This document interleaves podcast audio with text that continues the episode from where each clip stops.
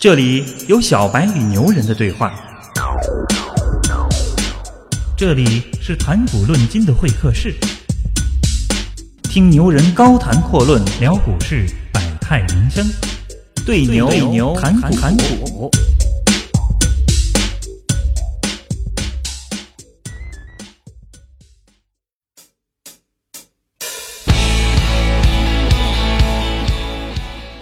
嘿，大家好，呃，欢迎大家收听信息的对牛谈股。我们经历了三期的节目呢，分别采访了 Hero 和神秘的谦儿哥。这期我们又迎来了一位新的嘉宾。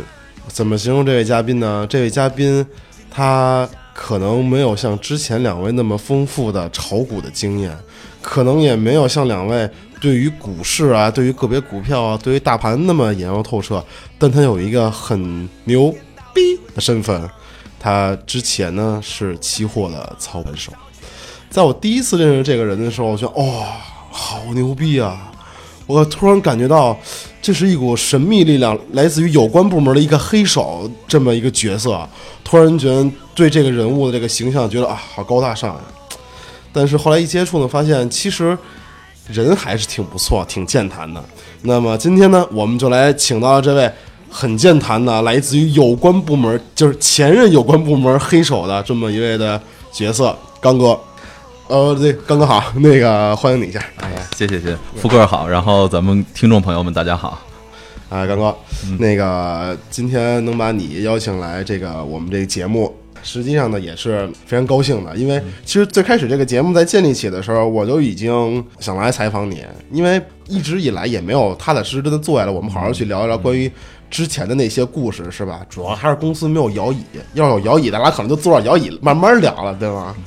你觉得我们这个节目怎么样？之前也听过吧？听过，听过。然后那个 Hero 和谦儿哥的这个采访都听过。嗯，觉得我们这个节目怎么样？呃，最好的是这富贵儿，就我最好的是吗？对，太有眼光了，没有我就没有这个节目，对吧？那你觉得跟你以往，比如说你肯定跟别人聊过，别人可能会采访过你，其他部门或其他机构也都会跟你聊过关于股市这些事儿。嗯，你觉得来我们这个节目有没有感觉到不一样？就是来这儿感觉会觉得特别放松吧，就是感觉其他的话一般都是穿着西装，然后大家往那一坐，然后就是正襟危坐这种感觉，然后一一聊就开始就感觉是这种分析师，然后开始。呃，一二三四就开始分析这些东西，但感觉来这儿感觉是唠家常，就是聊天那种感觉。我觉得这种气氛是还是很喜欢。知道为什么吗？主要是我也听不懂，你说那么专业我也听不懂，是吧？咱们就聊一些我能听得懂，我们听懂都能听得懂的话题，好吗？那咱们节目就正式开始。嗯。首先呢，咱们肯定还是要先聊一聊关于最近的股市以及您所知道的这个期货这之间的这么一个关联。其实我个人啊，首先我炒股，听众大家也都知道，我不是一个特别会炒股的人，就是跟着瞎混，然后呢捞着了就捞着了，没捞就算了。嗯，所以呢，其实本身对炒股就懂得很少，那对期货其实就更加不懂了。那刚哥，那咱们先来就是正经来，我们来讨论一下关于这个期货和这个股市之间的关系。您可以帮我们小白先解释一下关于这个期货大概是一个什么概念？期货这块儿就是和股市还是有不少不同的。嗯，就是股票的话，其实你买的是一个公司的股份，你买完之后是这个公司的股东。对。但是期货其实买的东西它不是股份，它其实可以是某一项东西。这个东西的话。呃，可以是任何，就比如说像商品期货的话，可能是一些钢材啊，对，铜啊、棉花呀、大豆啊，这这种商品，也可以是这种呃股指期货，像这种沪深三百的这种股指期货，它的这以这个为标的物，就他买的可以是任何一种东西。它在操作，只要是世界上存在的，就可以在里面交易。对对对，就可以。但它期货之所以叫期货，它是还是要符合另外一些限制的。比如说，你是要在期货交易所里交易，然后要是能做成这种标准化合约，基本上符合这两点之后，然后都可以变成期货。就是对品种上不像股票，它必须是公司的股份这么严格，它其实什么东西都可以。然后它在操作上可能和股票会有这么几点差差别吧。一个是股票你只能买入。买入之后股股价涨了你赚钱，但是期货的话你是可以卖出的，就是我比如说这个我卖出，然后之后它价格跌了，那么我也是挣钱的。就它在操作上其实是双方向的，这个是和股票很大的一个不同。哦，然后另外一个期货是保证金交易，就是比如说你那个股票你十块钱，然后你想买一百股，那你就需要真正掏出一千块钱去买这个股票。但是你在期货的时候，你不需要掏这么多。它比如说你保证金如果只是百分之十的话，相当于假如你总共这个标的是一千块钱，你只需要出一百块钱就可以买这个标的了，就可以享受它一千块钱的这个涨幅或者跌幅带来的收益。这个是一个保证金交易，然后另外一个还有一个是 T 加零，嗯，就是股票的话，大家都知道 T 加一，你今天买了，明天才能买对对对，然后期货的话，你是可以当天就就可以买卖的，就是你现在买了，你下一秒钟就可以卖，这个没有任何限制。对，所以这个也是期货和股票另一点不同。还有一点就是听起来期货好像就是按我们上个世纪接受到的一个词汇叫投机倒把，就特别特别投机倒把的一个概念，就是嗯。只要你看准这个东西，那你觉得它会溢价也好，会跌价也好，嗯只要你看准了，你就卖，那你就能挣钱了。对对对，就是可以这么呃理解吧，但是这么理解有点片面啊，因为就是。你这种投机倒把的，相当于只是参与期货其中的一部分人，他可能是这种投机的用户。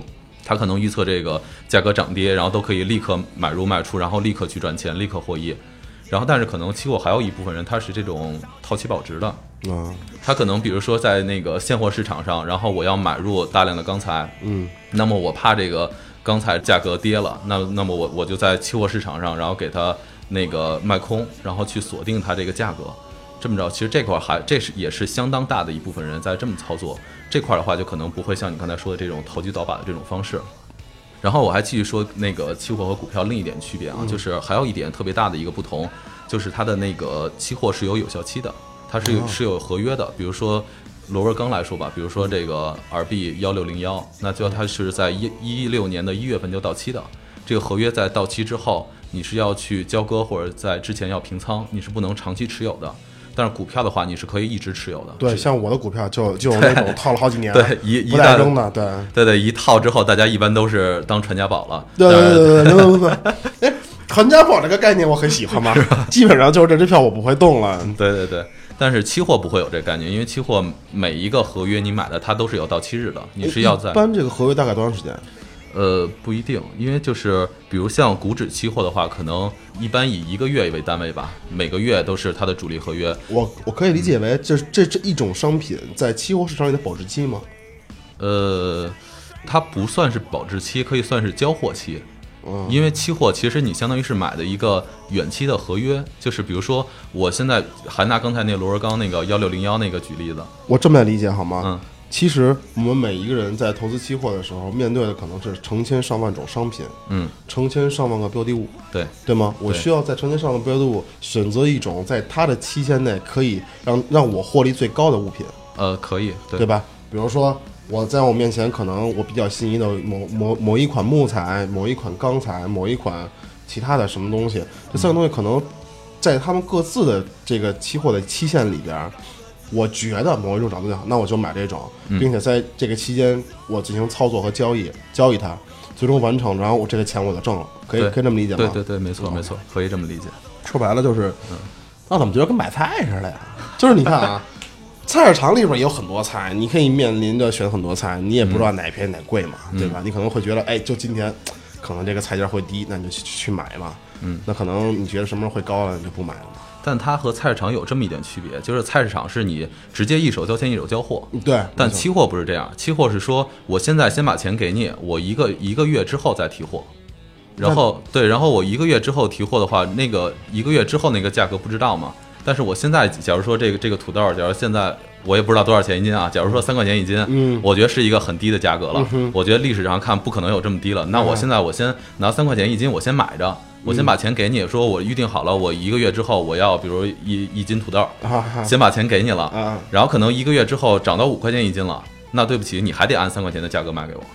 然后到然后那个时候我再我再把这钱再给卖出去，对啊，就是你你你卖，你相当于你拿三块钱一斤买到这土豆之后，假如你自己不想要了，你再往出再卖的话，你就可以卖五块了。但是卖得出去吗？但那个那个是就可能看那个大家需要了，因为假如那个五块你卖不出去，你四块九能卖出去吧？啊，对啊是你你是卖肯定是看市市场需求，对对对对，而而且很多你比如说像土豆这种的，是大家可能买完之后不是为了再卖出去，我是要吃的呀。对我我买完之后，你我三块钱这个实际上相当于是便宜了，然后我自己就是买完之后，因为我自己需要这个东西，然后我就把它吃掉了。但可是换到期货上，没人会吃钢啊。但是你一些比如说呃那个钢厂，它需要卖螺纹钢啊，或者说一些比如说建筑商、房地产的这个开发公司，他们盖房子需要螺纹钢啊，他需要买，买完之后，因为它肯定是要用的，所以它需要提前锁定这个价格，大体是这样。哦，所以说期货其实跟我们日常的生活的生产息息相关。对，非常非常相关。而且可能我们每个人在生产生活中都经历了期货交易，只不过我们自己个人没有发觉而已，对吗？对，哦，好，那刚哥再给我给我们解释一下关于这个期货和股市之间的这么一个相关联的地方。听起来，期货可能像是一个倒卖物品的这么一个嗯嗯。一个一个地方，就好像我玩《魔兽世界》游戏里边那个拍卖拍卖行一样，嗯，就是倒卖倒卖货货物嘛，嗯嗯所谓搞期货嘛。对。那那它跟股市有什么关系呢？呃，它和股市，我觉得我从两方面讲吧，一个是普通的商品期货，比如说用这个螺纹钢来举例子，假如说钢价涨了，嗯那么它对股票的话其实是有影响的，因为就是你可以看，就是股市里面有一部分是这种生产钢的公司，有有有，然后还有一部分是房地产公司。鞍钢啊什么。对对对对，然后房地产公司就更多了，什么万科呀，什么什么一一堆这种的华。丽家族嘛。对对对，然后你的这个螺纹钢涨了之后会有什么成那个效果呢？那你的这种生产钢的公司，它的获利就会加大，对吧？你的螺纹钢价格涨了之后，那你你你这这堆对这堆钢厂的价格是不是有可能就会往上涨？对，这个是有有一定关系。然后比如说这个对房地产公司来说，它的成本可能会提高，但是这个可能还需要分析的更全面一些。这个螺纹钢只是它成本中的一块儿嘛，嗯只要成本可能会提高。然后螺纹钢如果价格涨了的话，是不是也意味着这个房地产的这个市场会更好？因为它可能拿地会更多，它盖房子会更积极，它需要更多螺纹钢，所以它的这个价格会涨。它可能会有一系一系列这种联系在里面。哦就是某一种期货的嗯这种大幅的交易量，可能会拉动股市内不同行业、不同公司的相对的拉涨。对对对，没错，这个是其中的第一类，就是商品期货，就是商品期货各个品种其实都会有这种现象，钢是这样，比如你棉花也是这样，然后你的铜啊什么的全全是这样。然后另外一类的话，可以就是这种金融期货，比如以股指期货为主吧。股指期货它的标的物是咱们沪深三百的这个指数，嗯，那它的这个和股市的联系就会更加的紧更加密，密切而且它是和这种大盘的这种联系会更加紧密。股指期货可以看成是这种股票市场的一个最好的一个风险管理的工具。查看这个东西的一个指标吧，风向标或者是嗯，风向标可能就是在有的时候会，因为一般来说的话，期货可能会比股市会提前一些，因为它是相当于一个往前看的一个东西。嗯，但是另外一方面的话，它其实我刚才说的这个风风险管理，可能还不只是说它是往前前瞻性的这种东西，而是说，比如说像前两天那个股灾这块儿一个大跌，在这种时候，你你股票市场你怎么办？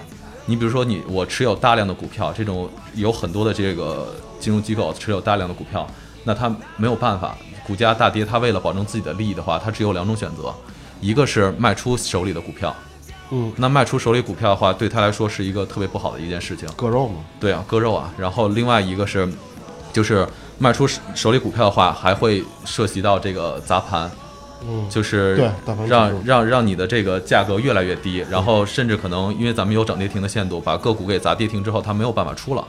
它其实这个是对金融机构特别不好的一种方式，而且这个还面临这种政策风险，因为咱们国家这块儿你必须要讲这个这个东西，对，啊是是，你在这种大跌情况下，你还敢出货，你你这个你还想不想玩了？对对吧你这不是更诚心吗？对啊，对啊，这个是其中一种方式。那面对大跌的另一种方式，就是我手里的股票我不卖，但是如果这股价跌了，那我不想承受这个损失怎么办？我在股指期货市场去做空，然后所在股指期期货市场做空，我明不明白这嗯个做空是什么概念？这个做空就是刚才我在最开始讲的这个期货和股票操作上一个一个比较，那就是比较不同的一点。对，因为就是股票是你只能买入赚钱，期货你是可以卖出赚钱的。嗯，就比如说现在价格是在高的时候五千点，那么我在五千点上做空股指期货，嗯那么当它跌到四千点的时候，我是赚钱的。哦，对对对，那你我赚的这个一千点的差价是可以用来弥补我现在股票的这个损失损失的。对 OK，对，通过这种方式，这个就是很好的管理风险的这个工具。哦，那这么看来，其实期货对于咱们正常的股民来说，可能也是一个除了观看的风向标以外，嗯也是一个控制自己不自己手里的股票的这么一个、一一个东西，它可以查看来来管理自己的东西，，对，因为更好的弥补嘛。对，因为咱们现在的，尤其是咱们那个广大的散户这一块儿，现在都主要是做股票。而，做股票的话，基本上就是一个裸多头，就是说什么叫裸多头？就是纯粹只有当市场涨的时候你才赚钱，市场跌的时候你没有任何办法，你是赔得一塌糊涂的。就是在这一阵儿这个股灾中，大家应该感受都都非常明显了。就别说跑跑跑零跑平指数了，对对对能不赔钱就不错了。呃，对，都不是不赔钱就不错了，你能剩点儿就不错了。对对，能剩下就不错了。对，然后对，所以这块儿就是呃，其实这次股灾也是对大家一个比较好的一个培训吧，一个教育，就是在做这种呃资本市场的这种投资的时候，可能单方向的这种投资风险太大。可能确实会需要你需要多关注一些这些可以对冲、可以管理风险的这种工具，而这块儿其实对于广大的这种投资者来说的话，可能股指期货是一个比较好的，然后而且也比较能够接近的这么一种工具。这块儿也是大家也是多关注一些，其实对大家会很有好处的。最起码就是我们的所有听众应该也能从刚哥刚才那一部分的讲解聊到一件事情，就是股市可能真的是呃让你能获得很大一部分利益或利润的这么一个地方，嗯但它的风险。同时也伴随着大家，大家也能从之前的这个在股市的交易中也能看到这些东西，所以呢，我们可能需要不同的金融理财的手段来嗯保证自己在这一方面的收益，或者说平衡自己总总资产这么一个收益吧。嗯那期货又同时是一个跟股市完全息息相关的这么一个存在，希望大家多多能关注一下吧，多多学习一下相关的知识。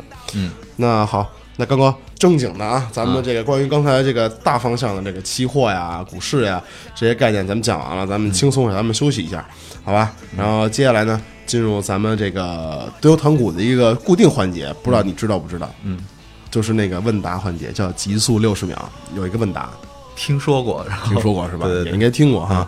这个环节基本上就是每个嘉宾来，每个嘉宾都都会跟我聊得比较开心，因为我也不太会问什么正经的问题，秉承着我们牛堂股一贯的风格，就是不负责任啊，不正经啊，这种风格，好吧？啊，那刚哥准备好了吗？准备好了。那咱们就开始这个极速六十秒了啊！嗯，预备，开始。第一个问题，三十来岁，你觉得没钱丑还是没媳妇儿愁？没媳妇儿愁，第二个问题，呃，早期当操盘手的时候，有没有觉得自己很威风、很不一样？有呃，第三个问题，嗯、如果你有笔闲钱投资的话，让你可以随便投资，你会选择支持自己喜欢的一一项爱好吗？不是理财哦。呃，目前不会第四个问题，你觉得张叶芝漂亮吗？漂亮，第五个问题，呃，李章洙在北京国安待了几个赛季？三个赛季吧。呃，错。哦 最后一个问题，呃，黄博文和杨浩，你喜欢哪个？呃，黄博文，哎，好，OK，问题结束。嗯，首先这个三十来岁为什么没媳妇儿愁？我觉得没钱愁啊。不是因为我我会觉得就是什么年龄干什么事儿嘛。就是你三十多岁的话，还是需要成个家的。就是没钱的话，你可以后面若干年都可以挣，但是你媳妇儿的话，还是越早有越好。像我现在的话，结完婚之后，我觉得特别幸福。哇塞，果然是跟 Hero 一个路子的。上了节目之后就变得特别爱爱护媳妇儿了，真是哎。然后第二个问题，早年间当期货操盘手的时候，为什么觉得自己很威风？因为就是从操盘手三个概念来说，觉得哇塞，一定很屌的角色哦，就是那种幕后黑手的角色。对，就是可能大家听这个概念都都会觉得是这样，但其实你真正做这行的话，挺苦逼的。就是你天天对着电脑，然后就那个每天精神很紧张，在开盘的这个四个多小时里面，然后就是精神一点都不能放松，完全盯着这屏幕，然后生怕有一有一点这个行情你错过嘛。这个这种感觉其实是非常熬人的一种感觉。但是时，天四个小时吗？呃，像股票的话，比如像股指期货，可能四个半小时，它会比那个呃股票市场稍多一点儿。对，然后就是基本上这个这个时间的话，就是对人的压力特别大。我认认识很多这种操盘手，可能都是年纪特别轻，二十多岁就头发全都白了，都都是这种的。对，就是哇真塞真真的是压力特别大 哎。呦天哪，天哪，天哪！对，但但是同时可能你又会觉得，哎你同时操纵着不小的资金，你这个一天的盈利可能甚至比过去一个月甚至一年的赚的钱都多。但是，这个时候你确实还是会有一些这个膨胀的，确实还是觉得自己很威风、很风光的。嗯确实是，但是我一想到这个年纪轻轻头发白了这件事儿，我还是接受不了。没有比头发没了好。那倒也是。哎，那个第四问题，那个你觉得张叶芝漂亮吗？你知道张叶芝是谁吧？就是张叶芝这个人之前曾经炒过一段很长时间的绯闻，她是喜欢玩期货的，也是。然后曾经出过我要一手拿着期货冠军的那个奖杯，我要一手拿着世界世界小姐的冠军的奖杯，这么一女的，之前在期货圈还是挺有名的。我听成张柏芝了，嗨，张柏芝确实还行，年轻的时候，年轻的时候还行。现现在也还凑合。嗯，然后下一个问题，李章洙确实在国安执嗯执教了两个赛季，零七零八、啊零八零九，最后零八零九最后那赛季的时候是那个洪元硕接了嘛，对吧嗯？对，嗯，李章洙是零六年十二月十一号然后上的任，零九年九月十六号下的课，然后一共是一千多天，一千一千零一十天。我也是看着您喜欢北京国安才问您对这问题的。对对对对，我常穿那个国安的那个衣服。对对，最后一个问题，为什么能喜欢黄博文这种人呢？就是我觉得他们两个比较起来吧，我因为就是首先说啊，如果国安里面最喜欢的肯定不是这俩人，对，就是我喜欢的肯定是那个徐云龙啊、邵佳一这种，就跟就这这种老对对对这种这种根儿的这种感觉是这种国安精神能够最最能体现的这波人。然后其次可能这两个人，我觉得比较起来，我我我觉得可能黄博文会更有灵气一点吧，总感觉会这样。就是杨浩，你看，这个杨浩是被逼走的，是不给他位置才走的嘛。然后黄博文是属于拿着钱走的，所以从这点来说，如果从感情来说，我肯定会无限的支持杨浩，但不会喜欢黄博文。所以这可能也是大家在思考方向上的不同。对对对，结束这个环节，好吧？嗯嗯然后刚刚刚哥你也聊到了关于当这个操盘手，早年间其实是很辛苦，每天都要需要精神很紧张去盯这嗯个盘。那您现在选择离开，也是因为觉得那样太累了，想找一个轻松的，对吗？呃，其实可能不是说太累了，而是可能会有这么一点考虑吧，就是你在做这种投资做久了之后，然后会有这么一种感受，就是你个人的努力永远没有大势重要。就是在你遇到一波牛市的时候，你个人可能不需要怎么操作，你都能赚很多的钱。但是当这个行情不好的时候，你可能需要不断的去操作，不断的去折腾，可能才能赚一点点很微薄的钱。所以就是你大概明白这个道理之后，我觉得就是我会希望把这个道理用在其他的就是我人生的其他的地方。我会觉得就是可能投资这个领域来说的话，已经是一个很成熟的一个市场了，在里面来做的话，其实就是赚一个辛苦钱。就是你别看可能确实这些投资经理或者说这些搞金融的这些人都很风光很牛逼，但他们其实和他们的付出和承受这些压力相比的话，他们其实的这个收入还是一个处于一个合适的一个区间。所以就是我会希望是，呃，到一个可能更有成长、处在这种大势的这种另一个行业里面，因为这个我我会判断可能金融行业是一个很成熟的一个行业了嘛，所以希望是到另外一个新兴的这个行业里有面。启示这么一个势头对，有有起来这个，然后我可以随着这个起来这波势头里面，然后加上我个人努力，我觉得可能会比在金融里面可能会有一个更好呃一个发展吧。当然我我可能会选择其他领域，当然不可能离开金融这块儿，可能也是会把那个其他这个我之前的这些经历啊结合起来。然后对是是是大概这么这么一个，嗯是。那刚哥，你看啊，像刚才我们聊到了关于你怎么来做这个操盘手，对吗？那我相信在你之前做操盘手的生涯里边，肯定也遇上过不同的事情，那也会有不同的故事分享给大家。你看你能不能挑一两个你记忆中最比较深刻的故事来跟大家说一下呢？呃，我记忆深的有这么一个吧，因为就是我做那个操盘手，还不是像就是普通人说的自己敲键盘，然后去那个自己买入卖出这种的，因为我是做量化交易这一块儿，等于是自己开发模型，然后开发模型之后让那个呃这个计计算机运行这个模型，然后自动去进行交易。对，主要是是这么着去操作。呃，高端呀、我听起来好高大上啊！我一键特哎特就是那种一键购买是吗？咔嚓找你是那种吗？不是，不是一键购买，其实一键购买是相当于你都已经还选还是还是还是你自己去选，然后我会提前把这个模型编好，它什么时候买什么时候卖，在程序里全都设定好。连选都能选好啊！对，就是你选哪些品种，然后它到什么程度它会买，然后它可能会根据现在这个行情，然后波动看它达不达到你这个买入的条件，达到的话它就自动去买。那你你这里边有没有个人喜爱偏好的这么一个设定？有啊，有啊，肯定有啊。比如说，我就喜欢稳定点儿的，什么钢材啊，或者什么的，这可能一年都对不会有太大波动的。嗯嗯，嗯，刚才波动还是挺大的。对，不不过会有会有一些这些品种的，确实波动会比较小，你可以在那个稍微稳定一些。比如像一些那个棉花呀，然后或者一些这种成交量比较小这种品种，一般来说波动会少一些。但是你像这个螺纹钢啊，像铜啊，这些都是其实波动很大的。对，波动很大的。对对，我以为什么玩意儿沉，什么玩意儿波动波动小呢？什么玩意儿轻，什么玩意儿波动大呢？没有。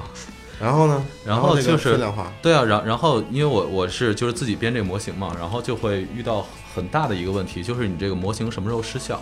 就是你这一直不赚钱，然后你到底是这个模型已经失效了，还是正好这个这一段这行情不适应这个模型？就是你这个判断是很很难进行的一个判断，这个也是就是这个能力的一个核心的一个点吧。然后这块我最长是遇到过大概半年的时间，一分钱没赚，一分钱不赚。还赔。还赔，对，然后就是很痛苦啊，天天就是感觉到那个乌云密布那种感觉，即使外面是晴天的话，整个人感觉也是特别没有精神，因为你你你不好判断说这个到底是这个行情不好，还是你这个模型有问题，因为你你各方面就是很多都是个人的经验了。啊，突然想到一句话，就是半年不开张，开张吃半年。哎，那你后来呢？有有点像，但是后来还算比较好，因为就是，呃，因为当时我是各种各方面判断嘛，因为我觉得我这模型虽然这半年不挣钱，但是实际亏的也不大，然后整体来看的话，模型还算有效，它只是正好赶上这段行情不太好，然后所以后来就是还是继续用这个，但是后来的行情还不错，就是挣多少对对挣了有一些吧，具体就具体对对对这数字就不太透露了。对对对对，这这个当然 啊，有，低调点，我低调点。估计吧，保守来说也得上 M 了。哎呀，都是有钱人呀。行，我们都不说这个具体金额了啊，上 M 的先生，那就是在半年这个期间，其实我刚才像您，你刚才也说了嘛，度日如年，每日很煎熬，在这期间也会怀疑自己，就像很多小白股民一样，对，明明很看好这只股票，但可能因为大盘的事或怎么样，它就是就是不断在下，不断在下，它也不断在自己在补仓，再来救这个东西，但它就是最后救不了，嗯。最后忍痛割割爱，割完爱立马反弹。这个情况，我们很多股民，包括我自己也经历过，对就是很正常、很正常的一件事情。那就是保持心态，其实很重要，嗯。坚定自己，对吗？对，就是因为我为什么会做量化交易这一块儿呢？就是也也是因为我会觉得做交易这一块儿最重要的就是一心态，你那个心态坏了之后，你什么都做不了了。所以就是很多时候大家其实你别着急，对甭着急，就是你坚定好自己觉得自己这个方法没错，你你你就等着就行了。然后所以你用那个这种量化交易，你用计算机自动去交易的话，你就不就不会有人的这个心理的波动了。对，计算机它又不会考虑这些东西，曾经有没有挣过一笔钱特别特别多？没特别特别多吧。不是，那肯定这这个、你们这搞这个的嘛，就别别蒙我，我知道，那搞得好神秘似的，就肯定也会有挣多或挣少的时候嘛，对吧？那最多挣到过一笔啊，这个数字我不知道能不能透露，就是一笔挣到过多少钱？我们不说最后到手里的，我们就说就是纸面账面上看来的，这个怎么怎么说呀？过去的事儿没有事儿，我们是一个网络节目好吗？啊，我们是一个播客，呃没有事儿，说吧，最多差不多挣过 M 吧，就是 M 对，就一下咔嚓一下 M，呃，一一段时间内，然后就是比较顺的话，然后确实确实这个一段时间大概是有半个月到一个月，呃几个月的时间吧，几个月的时间对对对，这个确实不像是说你啪一下就挣到挣到多少的，那这比比谦儿哥牛逼多了。谦儿哥这这三到三三到六个月也就挣百分之三十到百分之八十，您这个 M 哎呀闹呢，我操！当时这个心里是不是特别开心啊？对啊，肯定是，就是但但是你做这种投资的话，你你就就就会想嘛，你这个今天挣了，明天就赔了，所以就是你不是刚挣完 M，心里就想赔的事儿，不是你你为什么那么黑暗呢？不是你这个要低调嘛，你这个刚哥，你什么星座的呀？天蝎的。哎呀我也是天蝎座，总是有人说我们天蝎座是暗黑是腹黑，嗯这样是不对的。我们喜欢的是未雨绸缪，对吗？刚哥，没错，我们总是把事情往最坏了想。假如我的朋友背叛了我，我应该如何在这个圈里边安身立命？这是你们说我们腹黑，其实我们是为了自己好，知道吗？你也可以形容为自保能力强，但不是腹黑，对吗？刚刚，对，我觉得是这样，就是不是说腹黑，而是说就是在自保的前提下，然后我又不伤害别人。没错。什么时候我们会伤害别人呢？当我们发现我们身边的利益受到了侵害，例如什么呢？我的钱包、我的手机、我的女朋友、我的家人。当我发现我身边的东西受到了伤害的时候，我就会义无反顾的出击，对吗？嗯。而且不惜代价，一定要弄弄一个，就是要么你死，要么我死，反正最后的结果一定一定都是别人死，我们自己是不会死的。对，要不也不会坐这儿了。没错，而且我们的这个强大的攻击力建立在什么之上呢？强大的自信。嗯，这没错吧？没错对吧？就是我们这个自信源于什么呢？源于我们是天蝎座，没有别的了，就就这么简单，知道吗？所以为什么我们天蝎座啊，就是甭管在谁面前，我们都是十二星座里第一星座呀，就是天生骄傲，对吗？漂亮的根本不像实力派，你知道吗？根本就不像，因为为什么呢？就是实力派，好吗？是不是，刚哥？啊好，我们不跑题啊，我们接着回来说到这关于这个这个刚才聊到哪儿了啊？对，挣几个 M 这事儿，对，然然后瞬间就要想到这个赔钱的时候，对吗？对，那有过艳阳天，必然也有过寒冬那凛冽的时候，嗯是吧？冬天的时候，刚才您说那半年不开张，嗯，对吧？这个时候也是过来过的，对，原原原来还碰到另一事儿，就是我之前是在自己家里做嘛，当时我住那个房子是一个特别老的一个小区的楼，然后有多老？啊有差不多八十年代的楼吧，就是一八八几是吗？好，一八八几，好，然后一九八几年是吧？然后后来有有一次那个雷阵雨，我靠，然后就是外外面那个雨下的特别大嘛，然后突然断电了。因为我你你做这种程序化交易都是要在电脑上去做的嘛，然后但是你那会儿在家上班吗？还是对我那会儿在家，在家办公？就是我自对我和几个朋友自己自己在做一些事情 OK，啊、然后在家我靠，然后突然断电了就傻了，当天那也损失的挺大的，大概有半个 M。当时资金量还比较小，但是呃绝对收益可能会比较多，大概有个百分之一天大概百分之二十吧，差不多少少挣了。少挣百分之二十，对对，当天那个那天的行情其实特别好，但就是你你这个，它整个楼都断电了，你真的是没办法。可见啊、同志们，这个投资理财有一个必备东西是什么呢？就是良好的基础条件。嗯，不管你是住在一个好的小区里边，还是拥有一台好的电脑，或是买一台更好的手机来支持你这个业务查看，你都要做好这个欲其怎么说那句话怎么说来着？工欲善其事，必先利其器的这么一个准备工作。只有当你把这个器都准备好了，是吧？所以说这器大活好。当然了，跟那其实也没什么太大关系啊。那个把这个器先准备好了，你这个事自然就能办成，对吧，刚哥？对，我们接着说到这个气大活好，不是我们说到这个这个事业，对，然后咔嚓停电了，对吧？嗯停完电之后，一天少了百分之二十，你当时第一反应是啥？换地儿。没有，我当时会想，因为当时地儿换起来成本太大了，然后我我会想在其他地方我再布一个那个电脑吧，再布一台我的这这个相当于服务器的这个程序，嗯嗯然后再让它，如果我这块出现问题的时候，那块能够立刻跑起来，并且我这块可能会做好这种备用的电源，然后有一个这种交接的这个时期，当然会那个发生这事儿之后做了啊这些工作。大概投资了多少钱？那个比较就比较少了，我们当时都是就是自己是，都挣都挣 M 的主了，换一个笔记本电脑加一电源能多少钱？哎，了不地了，有一万块钱吗？没有没有都没到，连一万 哎挣 M 的人为这点事儿一万都不舍得花，我也是理解你，没事儿，咱们都这样，其实付出最小的成本，获得最大的收益，对吗？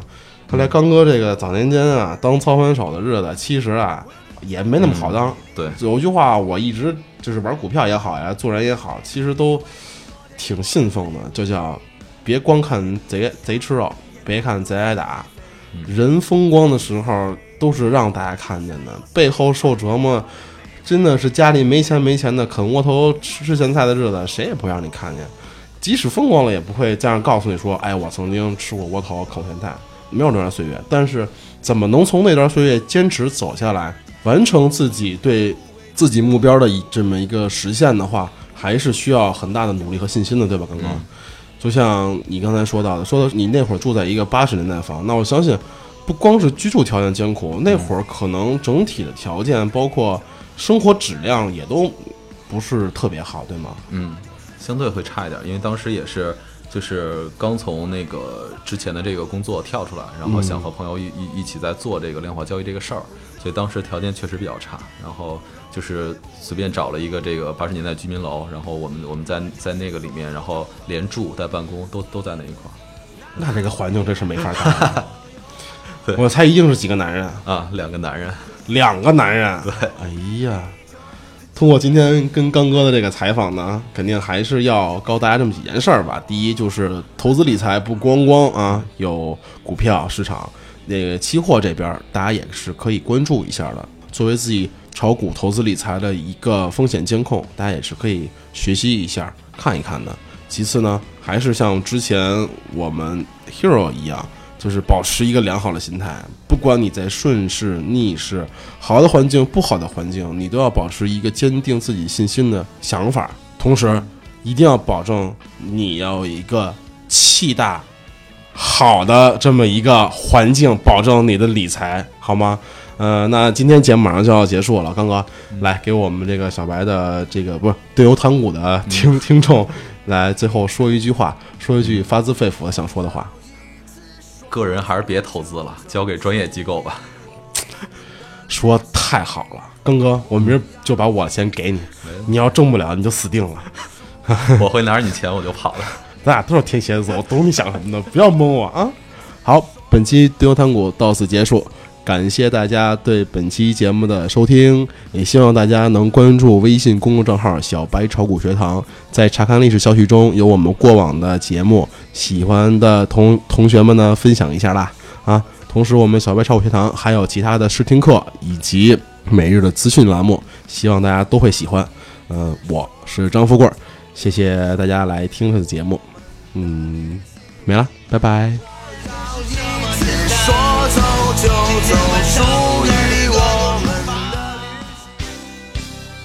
学习、玩耍两不误。小白炒股学堂，小白炒股学堂，小白炒股学小白炒股学堂。小白炒股学堂，你的股神之路从这里开始。本节目由北京公牛股科技有限公司制作出品，